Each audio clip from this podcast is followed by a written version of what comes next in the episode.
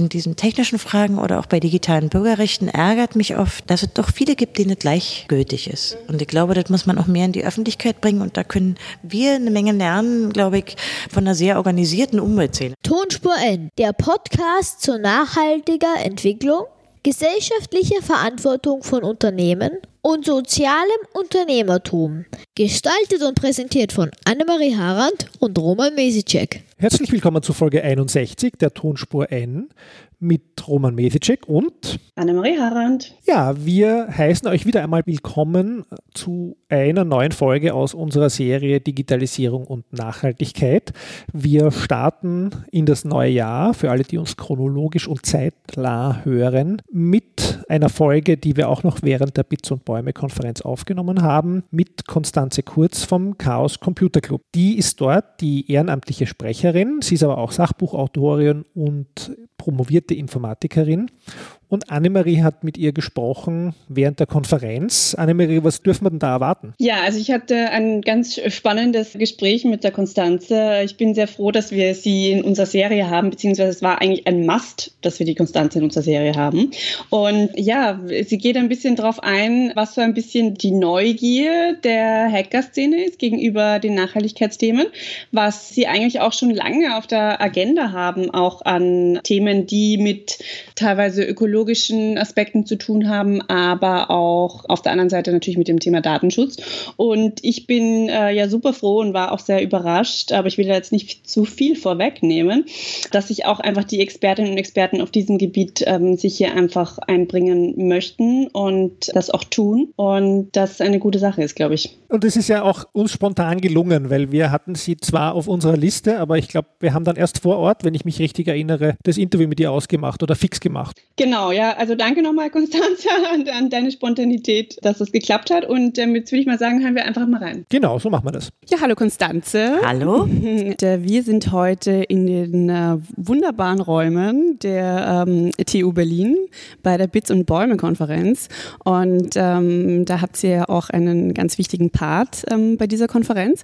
Aber äh, vielleicht erzählst du uns mal kurz, was so dein persönlicher Zugang ist ähm, zu dem Thema Digitalisierung und Nachhaltigkeit. Wie, wie bist du ähm, zu diesen Themen gekommen aus deiner Geschichte heraus? Na, ich habe vor allen Dingen Wissenslücken, ehrlich gesagt. Also mir war schon lange klar, es gibt auch schon lange Gruppen im CCC, also im Chaos Computer Club, aber auch andere so unter Informatikern, also sozusagen in meiner Berufsgruppe, die sich mit solchen Nachhaltigkeitsfragen oder Recycling oder Reparieren beschäftigen. Aber immer wenn ich mich mit dem Thema irgendwie genähert habe, habe ich oft bemerkt, ich weiß da wenig drüber, also oder zu wenig. Und dann gab es so ein zufälliges Treffen letztes Jahr mit einem der anderen äh, Initiatoren hier, Tilman Santarius. Kamen wir so ins Gespräch bei einer anderen Konferenz und dann, ja, er hat es ja vorangetrieben. So dass man eher nach Monaten Arbeit eigentlich und äh, einer ziemlich guten Zusammenarbeit zwischen den Trägerorganisationen jetzt diese große Konferenz hinbekommen hat. Ich hätte es selber nicht gedacht, weil wir ein bisschen erschlagen waren von dem Interesse. Aber bei mir war es eher, also für mich persönlich war es eher so Neugier, ähm, sicherlich auch ein gewisses politisches Interesse. Ich glaube, wir müssen ja, einfach bestimmte politische Forderungen stellen, aber auch ganz viel äh, Wissenslücken, die ich gerne füllen möchte. Sehr cool. Und äh, magst du vielleicht ganz kurz erzählen von deinem Werdegang, ähm, was du jetzt machst, was der Chaos Computer Club ist, weil den, ähm, ich wage mal zu sagen, ähm, die meisten unserer Hörerinnen und Hörer noch nicht kennen, aber jetzt dann gleich. Ähm, der Chaos Computer Club ist äh, mittlerweile weit über 30 Jahre alt. Also das ist die größte Hackervereinigung Europas. Und ich bin einer der Sprecher, also die Sprecherin. Wir haben sonst nur männliche Sprecher. Wir sind aber mittlerweile ein Team, einfach weil der Club sehr gewachsen ist. Also wir haben heute über 9000 Mitglieder von einem sehr kleinen Verein. Ähm, vor allen Dingen, weil sich viel mehr Menschen für Technik interessieren. Und wir haben natürlich ein positives Hackerbild. Also wir sehen uns natürlich nicht wie diese, na, sag mal, Boulevardpresse den Hacker gerne porträtiert als, als Kriminellen, sondern wir sehen uns als eine Gruppe von Leuten, die sich wirklich gern mit Technik beschäftigen, auch so mit den Grenzen von Technik. Aber auch damit, ähm, was Technik mit Gesellschaften macht, positiv und negativ. Und wir sind auch mittlerweile ein großer Veranstalter selbst. Also wir haben immer zwischen Weihnachten und Neujahr unseren großen Chaos Communication Congress. Der ist in Leipzig derzeit. Und da kommen so 16.000 Menschen zusammen. Also wir haben richtig große Veranstaltungen. Und das ist auch ein Vereinszweck. Wir sind also auch ein Verein, wie in Deutschland üblich. Und einer der wichtigsten Zwecke dieses Vereins ist eben auch, äh, die Bevölkerung aufzuklären. Deshalb gibt es bei uns alle Vorträge, genauso wie hier bei Bits und Bäume, online im Stream, aber man kann sie auch später runterladen oder sich einen Podcast holen. Was sind so die wichtigsten vielleicht Felder auch von euch? Vielleicht magst du ganz kurz die Aufgabenfelder, wo ihr auch Aufklärung betreibt? Na, zum einen sicherlich Fragen der IT-Sicherheit. Also Hacker haben sehr oft ein großes Interesse dran, aber es ist viel breiter insgesamt. Es geht doch schon immer, schon seit Gründung des CCCs um die Frage, äh, der gesellschaftlichen Auswirkungen, ja, aber auch Risiken, aber auch Möglichkeiten, die so eine, die so eine verschiedene Form von Digitalisierung oder Technik bringen. Hm, mittlerweile haben wir aber auch so was wie ich nenne jetzt mal eine Initiative Chaos macht Schule. Also wir gehen auch an Schulen zu, zu Schülern und Lehrern. Wir haben viele kleine Veranstaltungen, weil wir eben, hm, naja, so regionale Clubs gegründet haben. Ja, viele von den Hackern treffen sich auch gerne an Orten. So haben wir in allen großen Städten eigentlich auch Hackerspaces. In der Regel mit Couch und Küche so. Und dadurch sind auch viele kleine Veranstaltungen gewachsen und Podcast und, und dergleichen. Also das ist so ein, so ein bisschen so ein Zoo, der sich über die Jahre gebildet hat. Und ähm, das heißt, da kann sich auch jeder und jede, die sich grundsätzlich für diese Themen äh, interessiert, dann auch ähm, informieren bei euch und Veranstaltungen besuchen. Ist das ja, wir haben manchmal höchstens noch das Problem mit Kapazitätsgrenzen. Also wir sind erstaunt. Innerhalb von weniger als zehn Jahren sind wir so von 2.000, 3.000 Leuten eben auf 16.000 gewachsen. Das Wahnsinn. ist enorm, ja. Ähm, ich glaube, das hat nicht nur mit dem Club zu tun, sondern hat auch damit zu tun, wie Menschen sich heute Technik nähern und auch so Neugier. Aber wir haben uns auch als Club, glaube ich, stärker geöffnet gegenüber so neuen Ideen. Wir haben zum Beispiel einen Junghackertag, wo dann auch ganze Familien kommen. Äh, wir, haben, wir haben auch andere Gruppen integriert, die jetzt nicht unmittelbar zum Club gehören, aber ähnliche Ziele haben, wie zum Beispiel äh, die Free Software Foundation oder auch so weit wie Lockpicker, also Leute, die gerne Schlösser knacken. Aha, mhm. Oder ähm, überhaupt äh, Leute, die Softwareprojekte haben, in der Regel Open Source, also freie Software und sich da eben treffen. Wir sind so ein bisschen wie so eine Art auch wie eine Art Plattform für, für andere geworden. Cool. Und ähm, jetzt grundsätzlich diese Nachhaltigkeitsthemen, was sind so die Themen, die, wo ihr vielleicht auch als erstes angeknüpft habt? Oder? Na, es gibt schon sehr lange Leute im CCC, die sich so mit diesen Rohstofffragen auseinandersetzen. Also vor allen Dingen, wie ist die Hardware gebaut? Äh, und eine zweite Gruppe, die in der Regel gar nicht so viel miteinander zu tun haben, sind die Leute, die sich um Reparaturen gerne kümmern. Ja, also wie kann ich überhaupt an Geräten basteln, die nach meinen Wünschen anpassen? Und die Gruppe ist größer geworden. Da, da hängen auch politische Forderungen dran. Ähm, die Amerikaner nennen diese Right to Tinker, also ein Recht darauf zu haben, daran zu basteln. Ich glaube, hier bei Bits und Bäume ist ein viel größerer Nachhaltigkeitsbegriff, als mir so bewusst war also auch ein sozialer Nachhaltigkeitsbegriff, der auch internationaler ist. Und das kommt mir natürlich sehr entgegen, weil ich glaube, dass so diese Umweltbewegung Gerechtigkeitsfragen ein bisschen anders denkt. Und ich habe bemerkt, dass viele aus der Techie-Szene, die können da äh, ganz schnell andocken. Und wir waren eben auch erschlagen über das große Interesse. Wir hätten nicht gedacht, dass sich so viele Leute äh, am Call beteiligen und Einreichungen machen und kommen. Und insofern äh, scheinen wir wohl einen gewissen Zeitgeist auch getroffen zu haben. Für mich persönlich geht es da auch so ein bisschen um den Lernaspekt. Bin oft beeindruckt über die Kampagnenfähigkeit von Umweltorganisationen, äh, auch den Erfolg, auch wie die ihre Kampagnen politisieren. Und ich glaube, da können wir eine Menge lernen, weil in diesen, in diesen technischen Fragen oder auch bei digitalen Bürgerrechten ärgert mich oft, dass es doch viele gibt, denen es gleichgültig ist. Und ich glaube, das muss man auch mehr in die Öffentlichkeit bringen und da können wir eine Menge lernen, glaube ich, von einer sehr organisierten Umweltszene in Deutschland. Also ich glaube auch, oder das ähm, hattest du auch beim Einführungspanel ähm, erwähnt und das war mir nicht so bewusst, muss ich auch sagen, aber wahrscheinlich ist es dieses ja komplexe Themen auf den Boden bringen und in die, ja, in die Köpfe der Bevölkerung eigentlich. Ja, ja also die berühmten Robbenbabys Nazis oder auch wenn wir an die Proteste denken ähm, gegen die äh, Transporte, also ähm, vor allen Dingen von Nuklearmaterial, da war sehr viel richtig konzeptionierte Kampagnenarbeit, aber auch Aufklärung der Bevölkerung. Und da muss ich sagen, da können wir eine Menge lernen. Also ich finde es doch wichtig, dass die Umweltbewegung äh, sehr viel Wahrhaftigkeit hat. Ja, da geht es weniger um also so, man möchte, man möchte natürlich auch ein bisschen emotionalisieren und skandalisieren, aber im Wesentlichen ist es doch ein Bevölkerungsaufklärungsaspekt. Man äh, vermittelt auch manchmal auf einfache Art wissenschaftliche Ergebnisse, etwa bei der ganzen schwierigen Debatte um den Klimawandel, die ist ja auch komplex. Und ich glaube, daran können wir uns ein Vorbild nehmen, denn die Techie-Szene hat, glaube ich, auch ein sehr ein hohes Ansehen in Bezug auf ihre Unabhängigkeit und technische Bewertung. Und wir haben auch immer versucht, wahrhaftig zu sein und erstmal vor allen Dingen über Technik erstmal die Wahrheit zu berichten. Und insofern, meine Hoffnung ist eigentlich, dass wir da ein bisschen zusammenarbeiten können. Und wir werden auch, also jetzt zum Ende morgen, äh, gemeinschaftliche, auch politische Forderungen haben. Mhm. Also das sind wir sehr gespannt. Was sind die politischen Forderungen, die auch beim CCC? Vielleicht habt ihr vielleicht schon bisher auch in Richtung Nachhaltigkeit gingen, wenn man es jetzt vielleicht Na, es gibt schon ökologisch welche, die, betrachtet? ja, also so neu ist natürlich im CCC das Thema nicht, aber das ist, glaube ich, nicht so stark im Fokus gewesen.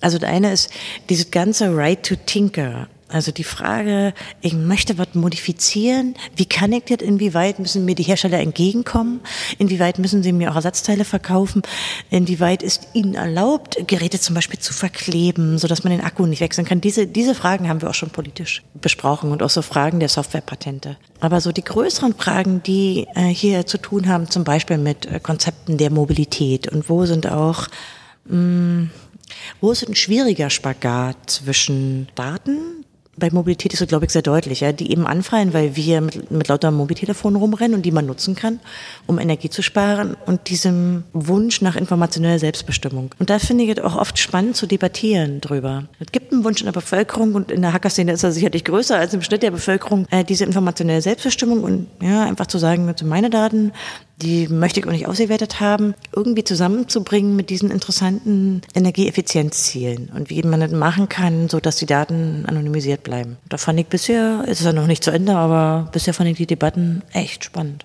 Nee, also äh, auch in allen Sessions, in die ich reinschauen durfte und konnte, ähm, also überwiegendes Interesse, die Diskussionen äh, gehen ja auch über die quasi Uhrzeiten hinaus, die festgelegt sind für die Workshops. Geht auch beim Essen weiter, genau. Und Genau. ich werde mir auch nachher viele ansehen. Also CCC macht ja quasi die Video, also sie haben so ein eigenes äh, Video Operation Team. Das heißt, da Ähm, kann man auf jeden Fall nochmal ja. alle Sessions auch für unsere Hörerinnen und Hörer schauen. Da werden wir auf jeden Fall auch die ähm, Sessions verlinken, dann jeweils. Ähm, das heißt, Mhm. geht auch schnell, also innerhalb von einem Tag oder so.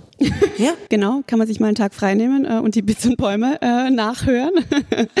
Aber es wird auch eine Doku geben. Also wir wollen auch versuchen, Teile in Buchform und online und auch zu dokumentieren. Ähm, was ist deiner vielleicht auch persönlichen Erfahrung und Meinung jetzt so die, die größte Chance, was jetzt auch so eine Verbindung der beiden Bereiche vielleicht kurzfristig und langfristig hat? Naja, Kräfte bündeln ist immer cool. Also gerade wenn man gemeinsame Ziele hat, äh, die Umweltbewegung ist sehr schlagkräftig. Äh, sie ist auch sehr offen.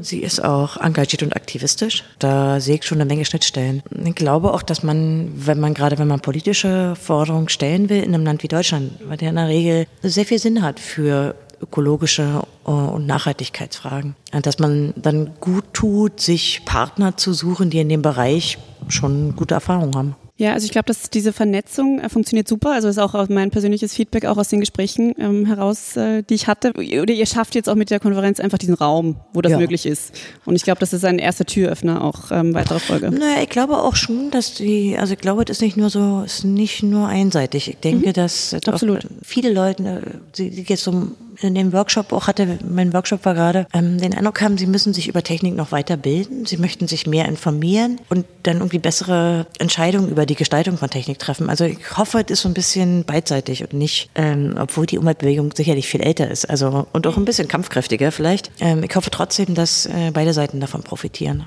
Ich bin mir sicher. Also der, der Rahmen der Konferenz hat das auf jeden Fall gut geschafft. Ja, man muss noch sehen, wie man es vorträgt. Also eine Konferenz ist es sicherlich nicht. Das war jetzt mal der Auftakt auch, glaube ich, ähm, um dem Thema ein bisschen Fahrt zu verleihen. Genau. Also wir sind gespannt, was auch auf dem Gebiet weiter passiert. Naja, wir wollen es auch gerne ein bisschen internationalisieren. Also wir wissen natürlich, dass die Deutschen immer sehr sensibel sind ja, und auch interessiert an diesen Themen. Aber besser wäre natürlich, das hat auch besonders, also hier einer der Trägerorganisationen, nämlich Brot für die Welt betont, man muss, glaube ich, auch ein bisschen internationaler denken. Absolut. Ich- Richtig. Vor allen Dingen, ähm, das Thema ist ja global oder ein globales Thema. Absolut, ja. Auf allen Enden und Ecken der Erde. Ja, Konstanze, dann sage ich vielen Dank äh, für das Ich Gespräch. ähm, man kann dir folgen auf Twitter. Äh, ja, Wo, ich kann, habe, wo kann man äh, mit dir in Kontakt treten? Ich habe tatsächlich mehrere Twitter-Accounts, eine ganze Reihe, aber meine persönlichen sind nicht offen. Ich habe aber so für Themen, also etwa für Bücher, die wir geschrieben haben, wie Datenfresser oder für unser neues Cyberwar-Buch, da haben wir auch äh, Twitter-Accounts angelegt. Man kann mir folgen, aber nicht meinen persönlichen Account. Dann äh, werden wir diese Accounts auch verlinken äh, für alle Interessierten, ähm, Hörerinnen und Hörer. Und ähm, ja, noch schöne Konferenz. Wie gesagt, Danke. Gratulation von Danke. unserer Seite auch. Dankeschön. Tschüss. Tschüss. Ja, Roman, ähm, die Konstanze Kurz vom Chaos Computer Club. Was waren deine Highlights von, von diesem Gespräch? Also mein Highlight ist eindeutig, dass sie so wunderschön Berlinert. Also das hat mir wirklich Spaß gemacht zuzuhören. Ich meine, das ist ja vielleicht ein Dialekt, mit dem nicht jeder so gut kann, aber es kann ja auch nicht jede und jeder mit dem österreichischen Dialekt so gut. Das stimmt. Trotzdem hört uns ganz viele zu. Aber da geht dir das Herz auf, das weiß ich. Ja, das war wunderschön. Ja, also das abseits des Inhaltlichen fand ich das ganz spannend, wie sie berichtet hat, was sozusagen die Nerds so machen im Chaos Computer Club, den ich ja auch jetzt bei der Konferenz erst besser kennenlernen durfte und konnte. Und jetzt im Interview, aber auch bei der Konferenz, also hat mich äh, am meisten wieder beeindruckt die Offenheit der Techies für neue Themen im Bereich jetzt Nachhaltigkeit, aber ganz generell gesellschaftspolitisch äh, sich mit den Themen auseinanderzusetzen auseinanderzusetzen an allen Schnittmengen. Und das vermutet man ja eben auch klischeemäßig nicht immer gleich einmal bei den Technologen, also den Informationstechnologen äh, und bei den Themen, mit denen die sich auseinandersetzen. Das finde ich eigentlich sehr schön und äh, eben auch sehr zukunftsgerichtet so, so voranzugehen. Ja, also ich glaube auch, oder eben das, was ich auch in der Einleitung schon, schon erwähnt habe, eben, dass, ja, dass es mir in dem Fall, äh, um wieder dieses Thema von Bit und Baum äh, zu verwenden, mir als Baum, eben, dass es einfach nicht klar war, dass einfach einfach diese Themen schon so lange auf der Agenda sind und dass da einfach wirklich Expertinnen und Experten an Bord sind, die das auch einfach auch auf gesellschaftspolitischer Ebene jetzt auch vorantreiben wollen und vielleicht mit ein bisschen mehr Drive, was ja auch einfach das Ziel von dieser Konferenz war. Und also wir haben auch gelernt, dass sie sich ja mit Themen, die wir in der Nachhaltigkeits Szene tagtäglich diskutieren will, geplante Obsoleszenz oder eben die Nicht-Recyclingfähigkeit auch schon auseinandergesetzt haben, in ihrer Blase halt. Und jetzt hat man das halt einmal auch zusammengebracht und überschnitten. Also das ist, glaube ich, auch wieder ein gutes Zeichen, dass die Konferenz das geschafft hat, das zu verbinden. Mhm, ja, und dass Digitalisierung in dem Fall ja einfach auch eine Hardware gibt, bei der man rumbasteln kann. Das fand ich auch immer sehr schön, als sie das erwähnt hat. Mhm. Weil ich glaube einfach, da kann man viele junge Leute auch für Technik begeistern. Und ähm, je mehr Leute Technik verstehen und Digitalisierung verstehen, desto besser. Das war unsere Folge 61. Alle bisherigen Folgen findet ihr zum Nachhören auf unserer Webseite www tonspur-n.eu oder auf der Plattform Soundcloud. Wie schon üblich äh, in den letzten Folgen empfehle ich natürlich nochmal den Podcast auch zu abonnieren, zum Beispiel mit Apple Podcasts, aber auch es gibt viele andere Podcatcher für Android oder auch für Windows oder Mac, die man auch verwenden kann. Und da in Apple Podcasts freuen wir uns über positive Bewertungen und Kommentare. Wenn du Feedback, Fragen, Vorschläge, Ideen hast, dann äh, bitte schreib uns per E-Mail an podcast.tonspur-n.eu und äh, dann darf ich wieder mal unsere wunderbaren Social-Media-Kanäle erwähnen, wie zum Beispiel Twitter, tonspur-n, Instagram tonspur-n, das schläft gerade ein bisschen, das müssen wir wieder aufwecken übrigens, Roman, und äh, unsere Facebook-Seite tonspur-n, die immer aber brav gefüttert wird, auch mit den neuesten Folgen. Ja, Annemarie Harand ist Co-Gründerin und Geschäftsführerin der Erdbeerwoche. Ihr erreicht sie auf Twitter unter Annemarie Harand. Und Roman Mesicek ist Studiengangsleiter und Nachhaltigkeitskoordinator der Fachhochschule Krems und auf Twitter unter Roman Mesicek aktiv. Tonspur N wird produziert von Green Bean Podcast Konzepte und Produktion. Und damit sagen wir bis zum nächsten Mal eine gute Zeit. Tschüss. Tschüss.